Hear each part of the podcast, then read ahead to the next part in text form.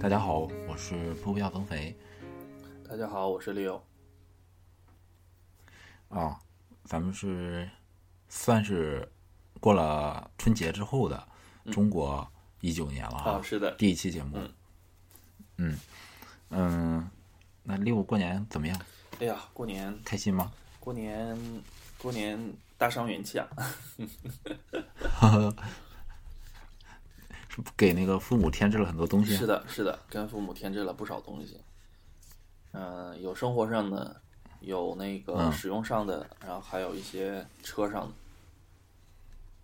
哦，就是数码产品、对对对，基本上家居产品。基本上都是一些数码类的一些东西啊。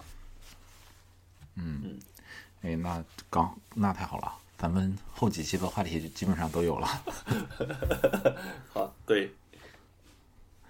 那过年今年有个热点话题啊，嗯，是这个《流浪地球》这个电影，对对吧？是的，六肯定看了哈，看了看了，你觉得咋样？嗯，天哪，怎么讲呢？太，呃，太本土化的一个电影了。就你看一个科幻片儿，嗯，里面老有中文，一一直是中文，觉得不太习惯哈。对对对，一直都不太习惯，而 且又是王府井，又是 又是北京济宁、公安交交通委的什么的，哦，亲人两行泪那个梗，那都快玩坏了那句话。你这个电影给了几分啊？嗯，我没我还没打，但是据我感觉，啊，就假如说十分儿哈，我我应该会嗯给个八点五分儿吧。在你的评分体系里，八点五算高还是低啊？嗯，应该高分算儿是个中，应该算是个中等吧，不算中等分儿。对，不算不算不算很不算很高哟，那咱俩差别还挺大的。哦。那我你直接给了这个电影十分儿。哇塞，满分儿哎，嗯，哇塞，就一直以来中国科幻题材也比较缺乏嘛。嗯，是的。嗯，咱们国内的电影在国际上比较出比较出名的，或者是做的比较好的，就是动作片儿嘛，没错，是吧？嗯，做科幻这块儿一直算是一个小空白，嗯，完了，一直看的都是国外的那科幻片儿，是，然后中国也出了一个好的科幻片儿。嗯首先，它这个故事讲的非常完整，嗯嗯而且节奏控制的也挺好的。嗯，嗯，呃，这个节奏控制的挺好，其实挺难的，因为上映的版本据说是比呃导演版本是多剪了半个小时。哦，嗯，正常看的话，如果再多塞进半个小时的话，它的故事应该会叙述的更流畅一些。更但即使丰满在对，即使在被剪了半个小时这个情况下，我也没有觉得整个故事在各个环节之间有明比较明显的断档。嗯嗯我我说我个人反正是没感觉出来哈。嗯其次就是像这种科幻片，我觉得吸引我的一个很大的点就是，你能不能在你的片子里给大家展示一个新奇的或者是陌生的世界？对，我觉得这个片子做到了。首先，它有这个空间站，但空间站这部分在很多电影里都有，都这个算是这个呃小小的戏份儿。嗯那它展现的就是这个地球远离太阳以后，地面和地下城的这两部分，我觉得是能给我哇这么一下的，是是，就起码我自己没没有想象过会是什么样的。嗯而且它里面还有很多小的这种细节，比如说它在这种嗯、呃地面冰天雪地里对，可以行驶的这这种大的卡车，对吧？是的它建建的那些推进器，嗯这些都是在你的生活里没有的，它纯粹创造出来的，觉得特别嗯嗯嗯有意思。还有有一还有一个点就是，呃，有很多这个导演他在这个片子里面设计的细节，比如说，呃，吴京扮演的这个角色，嗯他最后不是想摧摧毁那个 Moss 嘛，对吧？他拿了呃酒把那个酒瓶扔过去，导致他这个主机起火嘛。嗯他那个酒瓶其实最开始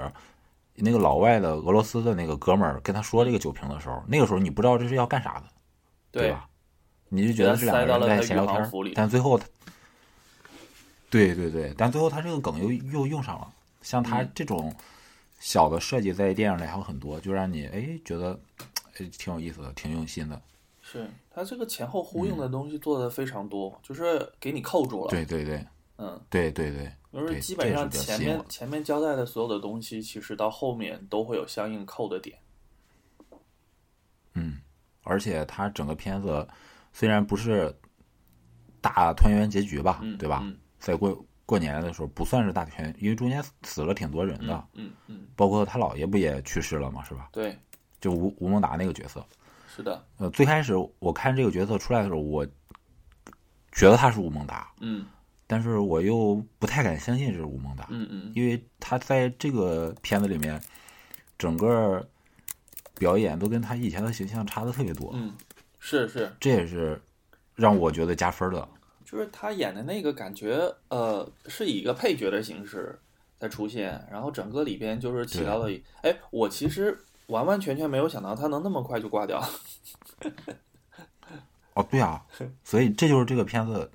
很神奇的地方，对就他挂掉了，但是你又觉得不意外，对吧？嗯，我有点意犹未尽，你还是想看他继续演下去。对，因为他他太突然了，然后让我觉得说，就是以至于说后边那个剧情到后面他们再找到嗯另外一个那个、呃运运运载车的那个时候，其实我还没再从那个还没从那个那个感觉中走出走来，出来。对，嗯嗯，那说明人家片子成功了呀，嗯，在情感上给了你一个一下重击嘛。对，另外一个就是，其实吴京这个演技，我觉得很很克制，很到位。他在这个他片他子很里反常，他演了一个非常感情细腻的这样的一个人的角色，他没有对，又不打架。对对对，之前他就是 很刚，因为其实嗯说实话，我对我对吴京这个人塑造的一些荧幕上的形象，其实并不是特别感冒，因为我是我是觉得他有点太刚了，啊、就耍酷。就是耍帅嘛，或者是、嗯对嗯是怎么着，就是有有点狂。但是他这次表演就让我就是一个很细腻的表达了一个就是父亲的一个感觉，对，确实是，嗯，很用心。所以从这两个角色上也是很吸引我的。嗯，那总结起来说，就不管它整个影片的关于影片内世界的设定，我觉得这是成功的，细节很有质感，嗯然后演员的表演有亮点，嗯嗯，当然再加上是这个中国的地步，嗯比较叫好又叫座的科幻片嘛，对吧？嗯，本来我想给那个九分的，但是我想想，呃，有有缺点吗？有，你不能说没有缺点。嗯举个例子哈，比如说，呃，在这部片子里，啊嗯，基本没有那种性格扭曲的人，嗯呃，即使最性格扭曲的就是，呃，当这个被告知说《流浪地球》计划失败的时候，不是有个全球广播嘛？对有很多人丧失了斗志。对但我这个，我觉得这个不不不算是性格扭曲，对吧？嗯就是你在这里面没有看到那种人人性扭曲啊、黑暗啊、恶的那一面，嗯就大部分还都是团结一致、积极向上的。嗯但我我觉得哈、现实生活中应该还是会有一些，不管在什么情况下，肯定还是会有人的性格会会会扭曲，或者会有坏人出现。对但这里面基本上就没有嘛。嗯这这个我觉得是个小的那个缺点，嗯但是其他的觉得真的都非常棒，嗯难得这个是在大荧幕上能看到的一部啊国产的科幻片，太爽了，所以我给了十分。 ，OK 这也是我我去年一年观影里面啊唯一一部十分的片子， OK，药神我都没给十分。嗯嗯药神我觉得已经足够成功了。我看那个药神的时候，能感受到我当年在大学看盗版《勇敢的心》的哦那种激动。 OK，嗯，那个给了九分，这个真的直接我就给十分了。 OK，OK，嗯，其实我我我没有像你这么那个，呃，这么这么冲动了啊，激动对对，其实我， 其实其实我也是觉得说，呃，很久没有看到国产的一个科幻能出来这样的一个片儿哈，真的就是从场面上来讲啊，从呃一些细节的处理啊，还有什么都其实达到一个很高的一个高度。但是其实吧，我我讲一下我为什么嗯不能给这么满分或者是呃超高分的这样的一个原因啊。首先就是嗯呃，我必须承认哈、啊我我是先没有看过嗯原著的人，就是我单啊，我也没对看我过。单单从这个目前这个一个剧情的展开，还有就是呃之前的一些呃呃热场啊，或者是一些呃 trailer 这些方面去去来接近这个呃这这这部剧。嗯，其实我个人觉得说他在就是地下城的那部分的一些表现，就是应该可以讲一些更多的东西，因为我我个人还是有点跳，就是突然间进来以后不知所措。然后呢，而且它很多东西，就比如说，呃，北京的那个地下城哈，它可能就围绕着那个王府井的那个牌儿，跟人转了好几圈儿。其实，嗯嗯就没有展现太多的一些室内大家如何生活的一些场景，就是一个学校啊，一个一个一个宿舍，然后基本上剩下就没有什么太大的场景了。然后，嗯实际上最近我也是有在听一些其他播客啊，或者是在网上找，它的确是当时看的时候我会有怀疑，就是有一些科学的一些硬呃呃物理上的一些硬伤吧，就是比如说一些天体上运动上的啊，包括和木星之间吸引啊等等这些东西，这个就不展开讲了。对这个，啊，那是炸不了的，对对对对， 肯定是炸不了对的。想想也知道是炸不的，是了嗯的，。就是会有一些这个在里边，因为如果是嗯，如果是稍微再圆一点哈，或者是有一些其他的想法，就是说一些科幻可以让你，哪怕你就完完全全抛出这个星系，或者是有一些其他的呃点，让你想不出来这个呃可能会有问题，但是这个炸的时候，或者是他们有这个 idea 出来的时候，我就开始怀疑了。我坐在电影院里面就开始怀疑了，所以这个就是让我跳跳戏了，你知道吗？就是直接跳出来了。嗯所以我就觉得这部分就是让我们后面没有进去。然嗯后还有一部分就是，你还记得那个场吗？就是他们第一次上来以后，驾着那个车横冲直撞，然后接着。呃，对一个镜头拉到那个地球，呃，北京的地发动机上，新型发动机上，然后接着再转出地球上，然后再转到太空站上，这个长长镜头，你有你有注意到这个整个 CG 转对场吗？这个 CG 转场就是从那个车里边直接拉到行星发动机这个镜头中的，我觉得动画细节做的有点有点糙，就是可以看到很多嗯就是很简单，就是一些贴图没有贴上去啊，就是比较粗糙的一个模型建模。嗯对这部分就让我觉得啊，嗯，嗯，好像很多有一些动画片儿的一些制作比这好一点。啊，对，对我我承认它很多一些室内的一些场景啊什么的这些，呃，还有它之前呃宣传的一些道具啊，几万件道具啊等等，这些都是有在做，这是没错的。但是它这个 CG 的嗯话，还是一个、一个让我看穿帮的一个不好的地方。毕竟剧组没钱，对吧？对对对对，它没办法，但我觉嗯得他这一下火了之后，后面要是再拍刘慈欣的这个科幻，估计会有大量资金。是的，，是的，是的。去太焦作是了的这东西。是的，嗯然后从整个呃看完以后哈，嗯，你再回过头来想，其实整个这个剧情，你说，嗯，有没有点美国片儿的感觉？好像是也有，因为你看美国片儿基本上都是。呃，父亲、母亲，或者是跟孩子有一些隔阂，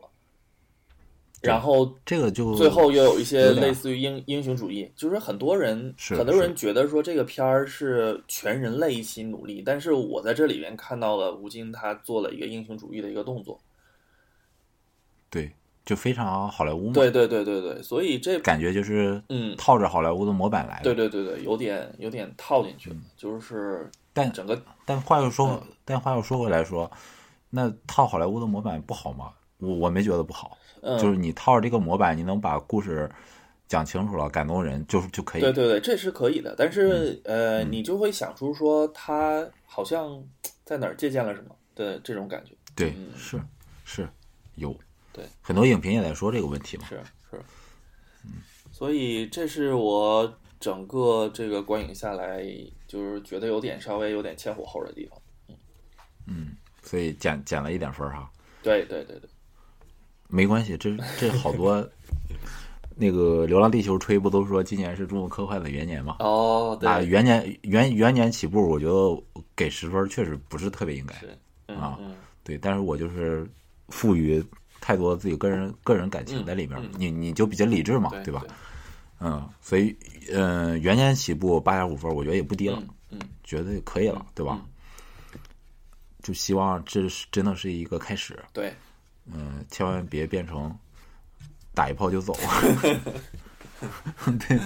希望以后每年春节不仅能看到成龙的片子，对吧？能看对到像《战狼》这种、《红海啊》这种片子。嗯希望每年哪怕有一部中国的类似于《流浪地球》这个水准的科幻作品出现，那也很很可以了嗯是。的，那总体大家对这个片子还是褒多过贬的，对吧？对我周围的人，包括亲戚啊，包括一些同事啊，基本上都是赞的。起码就花，说实话，今年春节电影票还是挺贵的，对吧？没错，嗯，而且好多场次都一票难求。嗯那我觉得作为一个国产片，它整个给你呈现的这部电影值完全值这个票价，嗯嗯嗯，挺难得的了。是，好，那咱们就接下来聊一些这个数码这一块儿的哈。嗯，数码这块儿的聊聊苹果吧。好，苹果它的管零售的那个比他们的老大提姆霍挣钱还 多的 Angela，不是 baby 啊，是 Angela，说是要四月份离职嘛，对吧？嗯受这这个消息的影响，苹果现在股票冲到一百七了， 强势怎么强势反弹了？ 这六有了解这个消息吗？嗯，我我其实，呃，这个消息也是我们那个，呃，一条微信我们聊的这个内容嘛。后来我也是在网上找了一下，啊、嗯其实从最开始安吉拉过来的时候啊，然后嗯刚开始是没有什么特别特别的，嗯、嗯。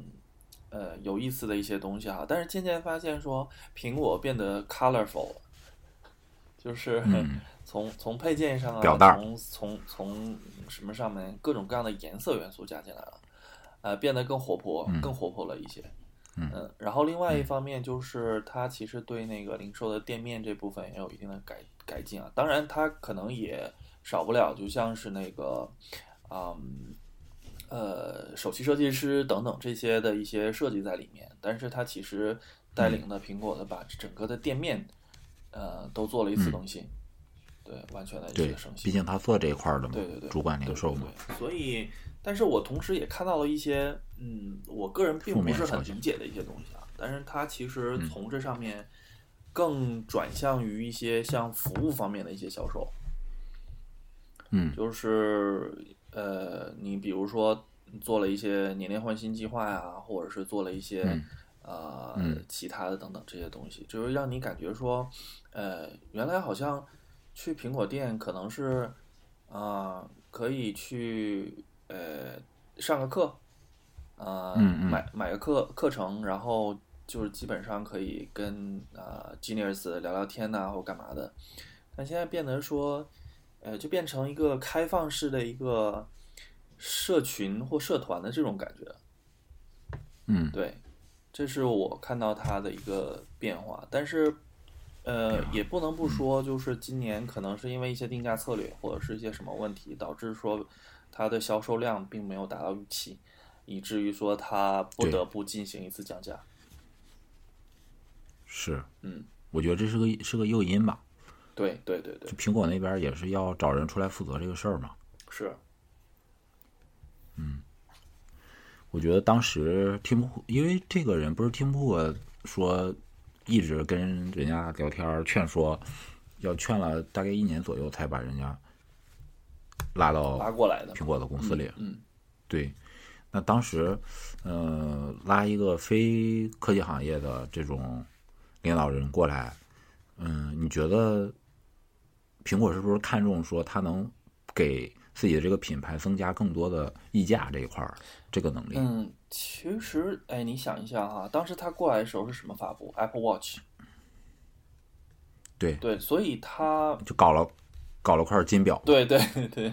也也那这个东西就完全不像苹果应该能出的，因为苹果出的都是没错，快速迭代的数码消费品，对对对对对对对吧？就搞得这么贵，这都不是轻奢，那个时候是奢侈品。对，没错，对吧没错，反正当时这个策略也失败了，吧对？失败了以后就开始走轻奢的策略嘛。对，之前还在嗯就那是个呃呃卢浮宫还是在哪里，不是有开专门的 Apple Watch 的销售店吗？后面对也啊，是现在撤不也掉都了。关了嘛？对，对对，所以当时我觉得 t i 克找这个人来，应该是看中他这个能力，就想给自己品牌加溢价嘛，往轻奢这个方向上走。对对对，那人家来就是做这个事儿的哈，嗯，但是现在就证明，起码手机这块儿，对吧？数码这一块儿，嗯，走轻奢还是挺难的。嗯，没错，对啊，你看这股价跌成这样儿，还不就是主因是手机没卖好吗？嗯嗯，但是最近大家大家也看到了，你随便看一下拼多多上 iPhone 的这个 XR 降价以后，甚至京东 XR 降价以后，对吧？嗯那个买卖的出货的很疯狂，还还还的，对啊，而且很多人我都看，我就晒单都已经就买了一个 XR 以后又买入了第二个，嗯，对啊，甚至我我我我觉得说，这个人走了，是不是嗯，起码这这个人他肯定决定不了苹果整体的定价的策略，对吧？对，但肯定会参与一些他自己的想法嘛，给到一些建议。嗯嗯，然后提姆库又想往这方面走，那这个人走了以后，外界其实普遍都挺看好的。嗯嗯，那是不是说以后苹果的这个价格啊能能下来一点儿？有这对个咱可们能，大家也嗯，对啊，对咱们大家也都有这个好处嘛。对，起码你的你的主力手机别弄成一万块钱的主力手机，我觉得这这真的是跟一对啊台笔记本相拼，是，啊而且现在你看，它这个 iPad iPad Pro、嗯贵的要死啊，是，啊，然后现在你想想，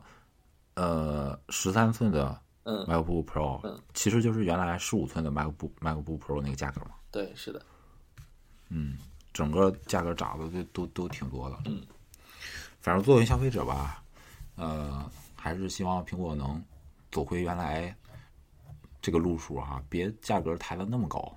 嗯，这样让你想买好的产品，但是实在又够不着。对，然后给的这个像 XR 这种产品嘛，又觉得不是那么鸡肋。毕竟大家用苹果还是想用最好的体验嘛。没错，好，这是这个苹果这个零售主管离职这个消息啊。嗯嗯，呃，那后面不是说苹果三月份啊可能会有发布会吗？对，就你期待已久的 R Power，还有 AirPods 可能可能会出哈。可能，啊所以嗯最近如果如果大家要买这样的充电枕啊，或者是要入 AirPods 的话，是不是等一下比较好？是，我觉得是等一下比嗯较好，因为这个毕竟从去年十十月份陆陆续续就有消息在传，是嗯一直到现在，呃，因为十月份传的是呃已经过了 FCC 的一些认证了嘛，所以看起来应该也是也是在这个时候。那上半年的发布会可能也就是三月份和六月份嘛，所以不是三月对份啊就六月份，大家可以去看一下嘛。嗯，我觉得应该不会等到等到六月份了，嗯，因为六月份还有一场 WWDC 嘛。对，六月份一定是软件类的。嗯，搞不好六月份还会有 iM iMac 呢，哦，对，是的，是吧？电脑 iMac 也很多年不更新了嘛， 是，而且而且这个 AirPods 现在以前都是传闻嘛，但是没有准确的这个呃新品的样式啊、方向啊，对吧？嗯现在连说要出黑色啊，又有新的涂层，嗯，对吧？连那个整个的呃谍照的图都出来了，对，嗯可能八九不离十了。嗯嗯，好，这是这个苹果这块儿的消息啊。呃，那在闲鱼上哈，啊，咱们最近几期好像每一期都有咸鱼， 很很很奇怪哈。真是嗯，在在闲鱼上，嗯、有一个那个榜单啊，是一八年手机年度榜单。嗯，这里边儿他就发布了说，呃，最保值的手机的前三名。我觉得这也挺有参考价值的。嗯，就如果你手机换的勤的话，那你可以考虑买保值类的产品，对，这样你回血快嘛。是对吧是？保值类产品卖，一个是卖的快，再一个回血回的多。嗯嗯呃，这里边儿被苹果和华为瓜分了。嗯呃，苹果这边儿最保值的两个啊，这也是整个榜单最保值的两个，XS 和 Max。嗯，华为那边儿抢占了第三位，Mate 二零。这个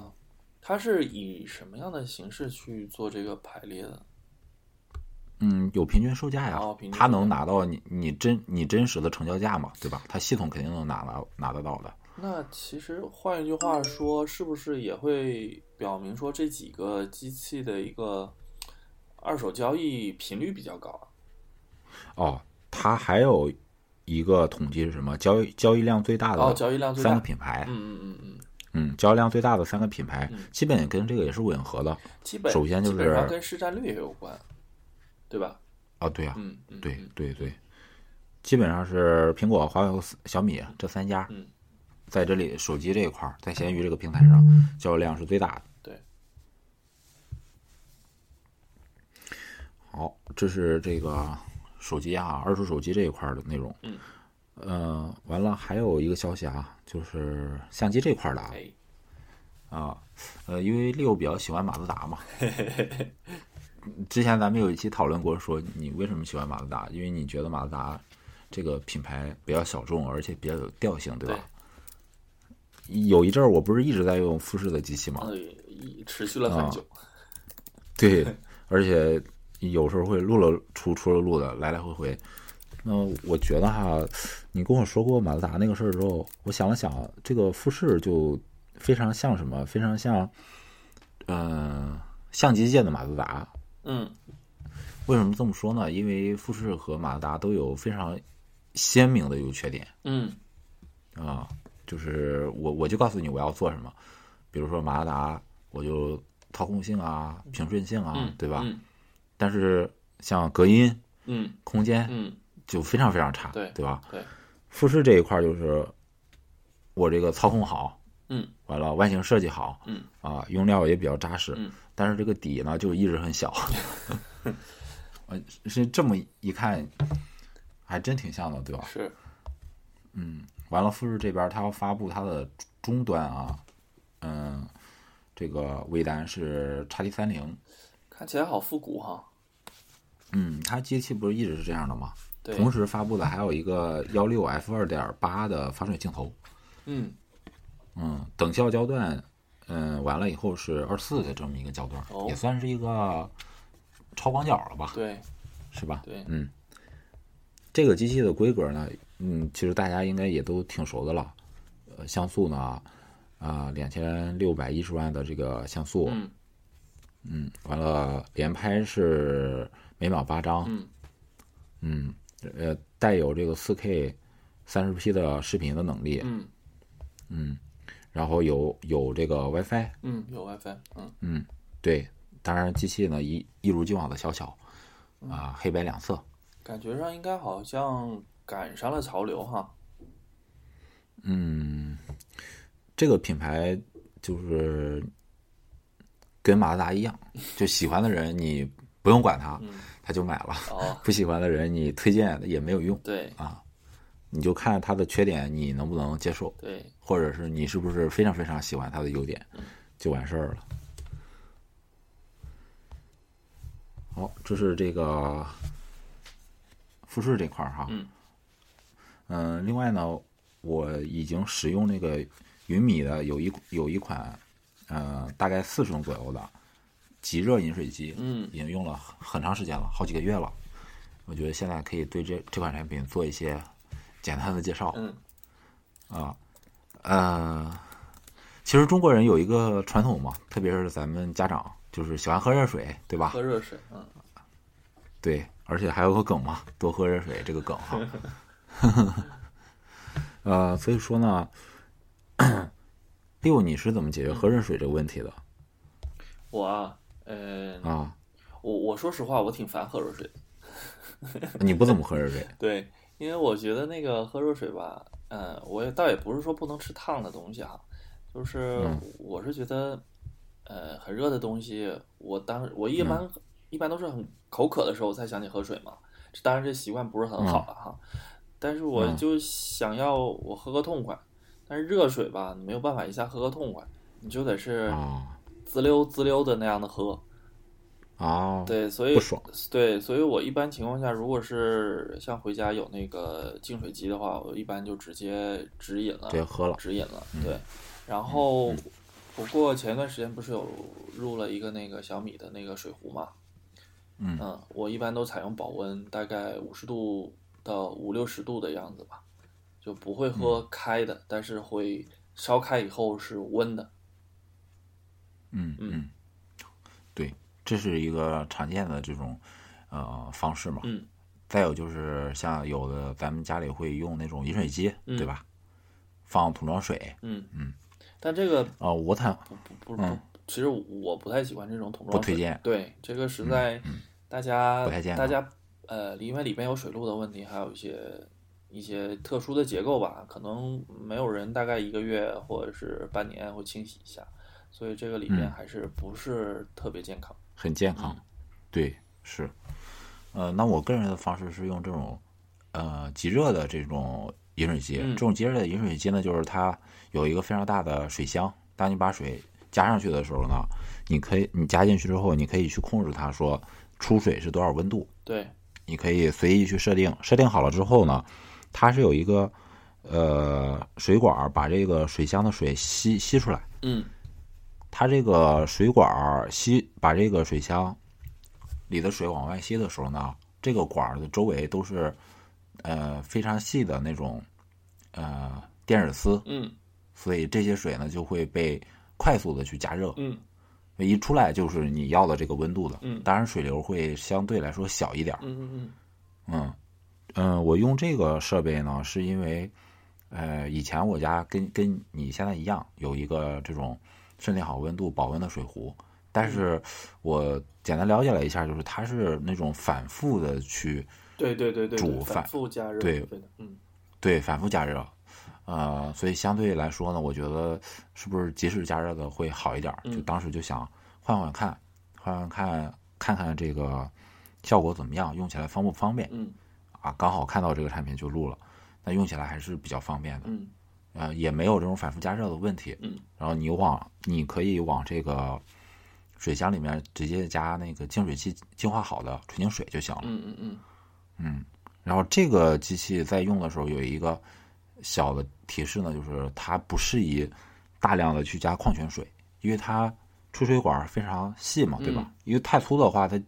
不能及时加热了。嗯你要是常加矿泉水的话，可能这个出水管就不太好清理。哦，所以基本上要用软水嘛，硬水不行。对嗯对对，纯水就没问题。嗯，所以你家里要是有这个净水器的话，不管厨上式的、厨下式的，再用这个设备就非常方便。嗯嗯嗯，这个设备对于呃常喝热水的人，或者说像我像我比较喜欢喝茶，嗯基本每天都喝茶的人，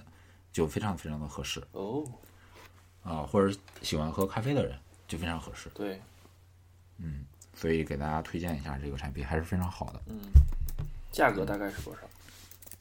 价格很便宜。嗯、像它基本上是从三百来块钱就能买到非常好的产品了。那你嗯要是想买，嗯、整个外观设计，或者说这个功能更多一点儿的，能联网的，能用 APP 控制的，那五百来块钱就可以买到了。 OK，品牌也非常非常的多啊，你想要新品的这种互联网品牌的也有，想要传统品牌的也有，都对可以。嗯，选择的余地还是非常大的。好，这是咱们今天，呃，简单聊了一些话题哈。嗯那我们这期先到这儿，在下一期会跟大家聊聊，呃，六上期说，呃，这期说，嗯，有一个 大出血嘛，给给给父母买了很多东西嘛，啊、其中有一些比较新鲜的玩意儿，比如说，呃，这个胎压监测，胎压监测，嗯，对，胎压监测，我们可以下期里聊聊这一块儿哈。 OK 好，那祝大家开工大吉了， OK，嗯，拜拜。拜拜。 Hollow to the touch, make mischief at your best.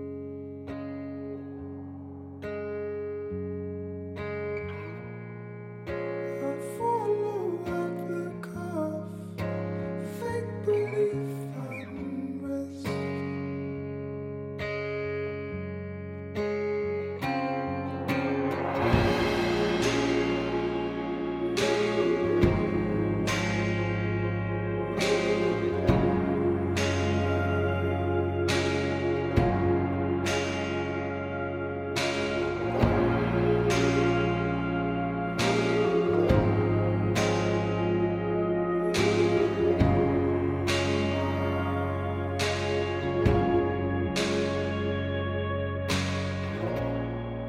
With frozen feet I move, the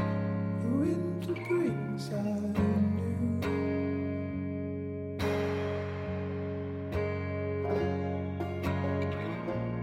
And I shallow in my shoes,